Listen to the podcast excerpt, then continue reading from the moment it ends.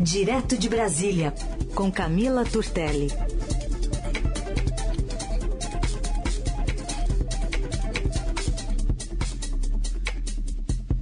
Camila com a gente nesta semana. Bom dia, Camila. Bom dia, Heisen. Bom dia, Carol. Bom dia, ouvintes da Rádio bom Dourado. Bom dia, bom dia, Camila. Bom, a gente vai chamar aqui o André Borges para trazer mais informações sobre esse levantamento que o Estadão faz, mostrando que no Amazonas a maioria das principais minas de potássio, essa substância usada em fertilizantes para o agronegócio, que é a bola da vez das discussões internacionais, está localizada mesmo fora de terras indígenas, porque depois, na sequência, eu quero te ouvir sobre o que está pensando o presidente da Câmara sobre o debate dessa mineração aí. Excelente matéria do André hoje, viu? Recomendo para todo mundo ler.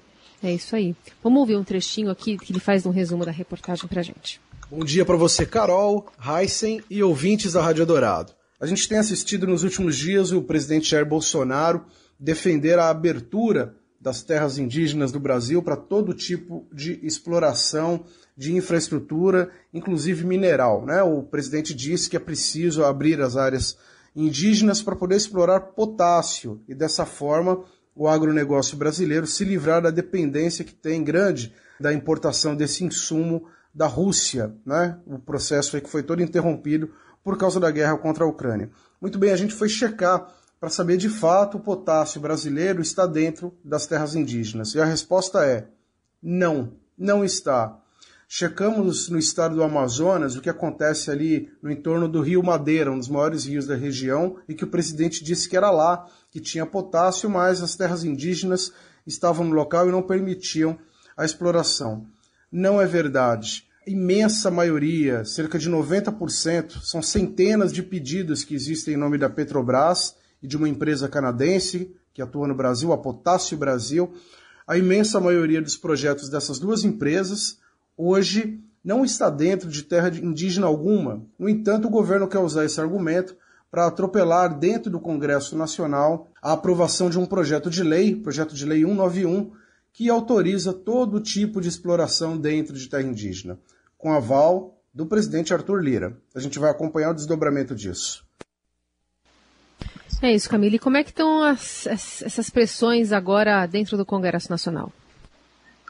Pois é, é, esse, esse projeto, essa liberação de exploração em, em terra indígena, é um sonho antigo do presidente Jair Bolsonaro, né? Ele defende isso desde quando ele era deputado do baixo clero lá no Congresso e agora ele vê, né, lamentavelmente, como abre aspas, boa oportunidade, a guerra, para o Brasil aprovar esse projeto.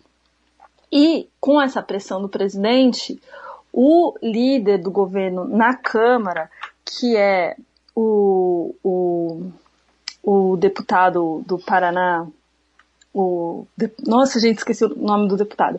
Mas Você enfim, vai lembrar. ele pediu, ele Ricardo pediu Barros, a urgência. Ricardo Barros, o Ricardo né? Barros, e Isso. Covid.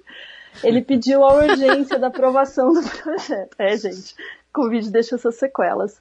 Pediu a, a- a aprovação da urgência. E daí, só para explicar um pouquinho é, do trâmite do, do Congresso, o que, que significa pedir a urgência? É, você recolhe um número de assinaturas e coloca para votar a urgência. A urgência coloca o projeto como uma prioridade na fila dos projetos que vão para o plenário na Câmara. E eles vão debater é, se vão colocar isso para votar essa semana, sim ou não, hoje na reunião do colegiado de líderes que acontece durante a tarde.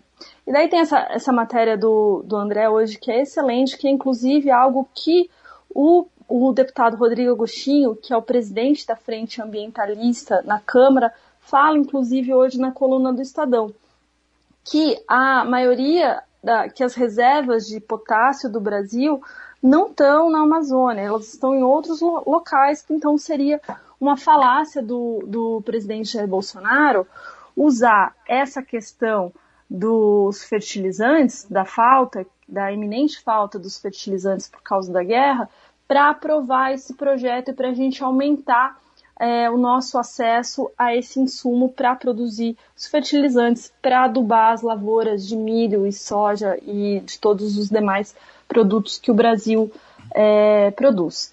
Pois bem, ontem eu conversei com deputados, né, e eles estão apreensivos, acreditando que vai ser pautado sim essa urgência desse projeto. É, alguns estavam na dúvida se ele entraria já na pauta da Câmara essa semana, porque é, essa semana deve ser muito dedicada aos projetos da pauta da bancada feminina e mesmo porque também a gente tem um protesto amanhã em Brasília, que está sendo comandado pelo Caetano Veloso, que vai trazer, chamar muita atenção para isso. Pois bem, fui conversar com o presidente da Câmara, o deputado Arthur Lira, e o que, que ele diz? Ele diz o seguinte: olha, é, a gente tem que colocar em discussão esse projeto. A gente tem essa, esse problema da falta de fertilizantes, da, da guerra, mas então a gente não pode se furtar esse debate. A gente tem que trazer isso daqui para a pauta, colocar e conversar. Se no, no processo da conversa a gente entende que o potássio não está em terra indígena, então tá, não passa o projeto, não aprova o projeto. Agora eu, como presidente da Câmara, eu tenho a obrigação de colocar no debate. Ele disse que foi pedido só urgência, que ninguém falou sobre é, colocar já em votação, colocar para aprovação o mérito, que daí seria o projeto em si, e que hoje, nessa reunião do colegiado de líderes, ele vai debater, conversar com os demais líderes da Câmara se o projeto vai ser pautado ou não. E uma coisa que o presidente da Câmara sempre fala, o Arthur Lira, que virou até um, um, um, um mote aí do Lira, que é, ele quer evitar as versões sobre aquele tema, ou seja, ele quer que, a, que aquele debate seja esgotado, que os argumentos em torno daquele tema, que os detalhes daquele texto sejam é, conversados e discutidos para se evitar, nas palavras do Lira, as versões. E então, hoje, é, à tarde, mais ou menos, depois ali por, por volta de umas quatro da tarde, a gente deve já ter uma ideia se esse, se a urgência desse projeto vai ser de fato pautada no plenário ou não. Bom, Camila, outro desejo aí do presidente Bolsonaro, que era anterior à guerra e que agora ele está aproveitando também, foi potencializado, até porque o assunto agora está em discussão mesmo no mundo, é a questão dos combustíveis, né? o fornecimento de petróleo por parte da Rússia que o, tem, um, tem países querendo boicotar. Mas está aproveitando o presidente para reiterar aquele propósito dele de mexer na política de preços da Petrobras. É, pois é, outro assunto também aí que a urgência é colocada pela questão da guerra e que é, ajuda nessa discussão que o presidente Bolsonaro vinha tratando desde o ano passado, que pode ter né, Heisen, uma pegada eleitoreira aí para ele. Afinal de contas, se ele consegue é, conter, se o governo consegue de alguma forma conter a alta do preço dos combustíveis, seja da gasolina no posto, seja do gás de cozinha, é um ativo é, para as urnas isso daí, conter essa alta. Por outro lado, se o preço dispara, vai ser muito ruim para as eleições de outubro. E essa pauta dos combustíveis, ela deve ser o principal assunto dessa semana, está rondando o Congresso, está rondando o Palácio do Planalto, e desde o ano passado tinham alguns projetos circulando na Câmara e no Senado para conter essa, essa alta dos preços, cada um deles propondo uma solução diferente. Mas na realidade, ali nos bastidores, nenhum deles é, tinha, ninguém apostava em chances reais deles serem aprovados. Um ali era visto como uma bomba fiscal pela equipe econômica, o outro, é, os, alguns ministros diziam que teria o, o risco do presidente Bolsonaro ser acusado de responsabilidade fiscal caso o projeto passasse e ele sancionar, sancionasse. Enfim, eles estão agora buscando aí outras soluções. Ontem foi um dia intenso de reuniões do governo para se chegar a uma medida. Pode ser que se tenha uma nova solução ou pode vir um ajuste em alguma dessas, dessa, desses projetos que já estavam circulando no Congresso. Tiveram duas reuniões né, é, no Palácio do Planalto para debater a, a fórmula. Nada foi deliberado ainda. Hoje a gente tem uma reunião com o presidente do Banco Central, o Roberto Campos Neto, com o ministro da Casa Civil, Ciro Nogueira, o Paulo Guedes, da Economia, o Bento Albuquerque também, da, de Minas e Energia, e o presidente da Petrobras, o general Joaquim Silvio Luna, também foi convidado. Tem um plano defendido pela equipe econômica que é não repassar a alta do petróleo né, para os preços, isso seria bancado pela, pela Petrobras, sem subsídios federais. Tem também o plano defendido pela Petrobras e pelos ministros da chamada ala política, de adotar um subsídio para os combustíveis. E tem ainda o ministro Paulo Guedes defendendo o projeto que está no Senado, que é aquele PLP 11, que está na mão do senador Jean Paul Prats, sobre estabelecer uma cobrança de ICMS por litro de combustível, de combustível ao invés do preço final. Eu acredito que hoje é, deve ter alguma algum norte nessa questão, porque todo mundo tem urgência de resolver isso e é algo que é interessante para todo mundo que está envolvido neste processo. Seguimos com a Camila Turtelli, fala conosco direto de Brasília sobre campanha eleitoral, porque afinal de contas, depois de meses, parece ter terminado essa novela envolvendo o destino do ex-governador de São Paulo, Geraldo Alckmin. Ontem, o presidente nacional do PSB, Carlos Siqueira, disse que o antigo tucano assina na próxima semana a ficha de filiação ao partido para serviço na chapa do ex-presidente Lula ao Planalto. Pelo Alckmin, ele não confirma ainda, mas tudo leva a crer que só falta mesmo assinar o papel. É isso, Camila? Pois é, a novela não terminou muito bem ainda não, né, Carol?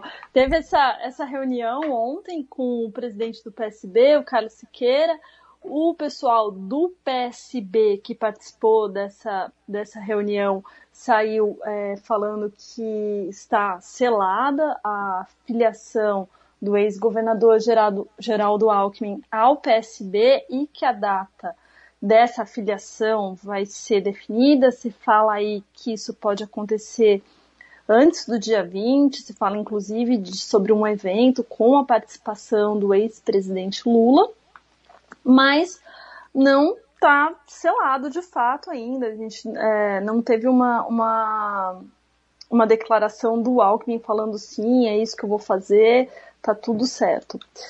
É, o que, o que, que isso significa, né? A ideia do, do ex-governador Geraldo Alckmin no PSB, como vem sido falado já há muito tempo, é ele compor de vice na chapa do ex-presidente Lula do PT. E isso pode acontecer independentemente do PT selar uma federação com o PSB, porque isso daí é uma novela à parte, né, essa ideia do casamento entre o PT e o PSB, que vem se esticando, tem dia que fala que está quente, tem dia que fala que está frio. Bom, independentemente dessa federação acontecer ou não, o Alckmin caminha para ser, de fato, o vice na chapa do ex-presidente Lula. E aí eles vão conseguir é, chegar perto daquela tão falada e tão sonhada frente ampla, né? Essa ideia de frente ampla que vem sendo discutida aí nos últimos anos por, por é, personagens como o, o, Flávio Dino, o Rodrigo Maia participavam dessas conversas e essas conversas passavam pela ideia de um nome de terceira via e por uma construção de uma, de uma frente ampla entre é, centro é, esquerda para combater a extrema direita, para combater o bolsonarismo. E, queira ou não, o Alckmin na chapa do Lula torna, fortalece essa chapa, né? Porque o Alckmin, ele foi governador de São Paulo, ele tem é, o potencial, o capital para trazer algum, alguns eleitores ali que não são muito simpáticos ao ex-presidente Lula, mas ao mesmo tempo é, são completamente contrários ao presidente Jair Bolsonaro, então ele pode agregar e fortalecer essa chapa do, do ex-presidente Lula. Eu já cheguei a escutar, inclusive, que o Alckmin pode, por exemplo, agregar nos votos de Lula uma parcela do agronegócio de São Paulo. É, tem gente que torce o nariz para essa ideia, afinal de contas, o agronegócio ele é muito antipetista, né? Tem muito essa questão é, de é, temor, de invasão de terra, mas eu já escutei isso sim de figuras, principalmente aí do estado de São Paulo. E o que mais que o, o, o Alckmin pode trazer para essa chapa aí, aí com o Lula? Ele pode ajudar o PT a conquistar um sonho antigo que é o, o governo de São Paulo, porque o, o PT tem o pré-candidato Fernando Haddad aí, no, aí em São Paulo, e o Alckmin, se tiver ali no palanque com o Haddad, ele pode trazer um capital político também. Embora o PT e o PSB ainda não tenham resolvido essa questão sobre o governo de São Paulo, porque tem o ex-governador Márcio França no, no PSB, que também é pré-candidato ao governo de São Paulo. Agora, se a federação entre PT e PSB de fato acontecer, se eles selarem a, a federação, aí eles precisam escolher, eles são obrigados a escolher um candidato, ou Márcio França ou Haddad.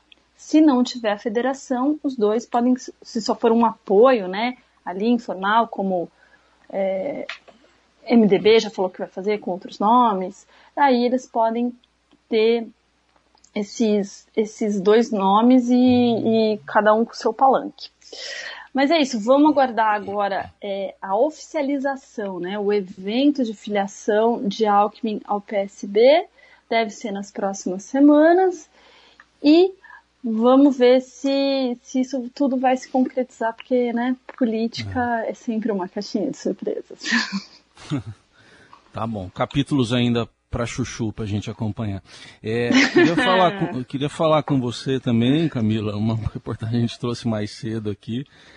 É, esse orçamento aí do Ministério da Mulher, especificamente para combater a violência contra a mulher, é o menor em quatro anos.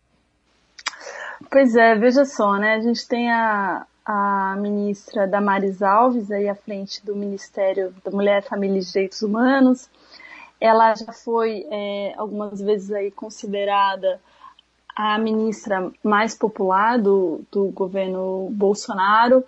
Ela fala muito é, sobre essa questão da violência da mulher, apresentou aí alguns programas ao longo da gestão dela, como linha de denúncia, ela fez até um, um, programa que era uma linha de denúncia em parceria com uma marca de cosméticos, que era bem interessante, na verdade. Porém, a gente percebe que, é, como tem essa reportagem hoje, que o Ministério tem um dos menores orçamentos da, da sua história e justamente para o enfrentamento da, da violência doméstica, que é um, é um caso seríssimo é, e muito triste no país. E daí fica complicado a gente comemorar esse Dia Internacional da Mulher quando a gente vê que o governo dedica tão pouco do seu orçamento para uma pauta tão importante, né? É, eu sempre falo sobre é, esse projeto, sobre esse veto do presidente Jair Bolsonaro, que foi aquele, aquele projeto aprovado pelo Congresso sobre a pobreza menstrual, que previa a distribuição gratuita de absorvente para mulheres em situação vulnerável, que eu não vou lembrar exatamente qual era a, a previsão orçamentária que ele tinha, mas não era uma, uma previsão orçamentária é, que pudesse ferir é, muito o orçamento da União. O governo alegou que não tinha dotação orçamentária, não tinha previsão de onde que aquele dinheiro ia sair, mas de fato o projeto tinha sim é, determinado lá de qual fundo ia sair. Até hoje o Congresso não derrubou esse veto, né? E hoje, né, Dia Internacional da Mulher, o Congresso ele costuma se debruçar sobre algumas pautas é, relacionadas à, à, questão de gênero. É, eu sei que hoje no Senado deve, deve votar alguns projetos dessa, dessa pauta, como por exemplo um projeto que aumenta a pena para crimes contra honras, contra honra cometido contra mulheres com motivação de gênero, e também a instituição da lei dos direitos da mãe solo. E também deve ter é, votação de um projeto que altera a lei Maria da Penha para garantir que mulher idosa que seja é, violência de vítima tenha prioridade no atendimento policial e na aplicação da lei. E daí só uma curiosidade, voltando ao nosso primeiro assunto, que era a questão aí da exploração mineral em terra indígena, uma das esperanças dos ambientalistas é que a pauta da bancada feminina hoje, que a pressão que a bancada feminina deve fazer hoje nessa reunião para definir o que, que vai ser pautado e o que, que vai ser votado ou não, é, pudesse dominar a, a pauta da Câmara e, com isso, empurrar o projeto da mineração em terras indígenas para depois. Vamos ver se, se, se a mulherada vai, vai conseguir fazer isso, mas geralmente elas conseguem e elas geralmente dominam toda a pauta do Congresso no 8 de março.